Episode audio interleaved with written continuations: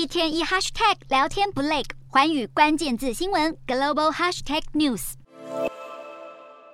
斯洛维尼亚总统大选第二轮投票结果，由知名律师穆莎取得近百分之五十四的选票，击败保守派前外交部长洛加，预计将成为斯洛维尼亚首位女性总统。现年五十四岁的穆莎曾经当过电视节目主持人，写过数本有关资讯与法律的书籍，并且在二零零四年到二零一四年间担任了政府资料保护机构的长官。他还曾经是川普夫人梅兰妮亚的御用律师，在川普任内协助梅兰妮亚阻止其他公司利用他的名义贩售商品。穆莎作为一名具有影响力的律师，主打人权、社会福利等议题。他在胜选感言中强调了欧盟的民主价值观，并表示当选后的首要任务是要让所有斯洛维尼亚人展开对话。同时，他还提到了全球气候变迁的急迫性，誓言要为年轻人扛起责任，对抗气候变迁，好让下一代能够生活在更干净、更健康的环境。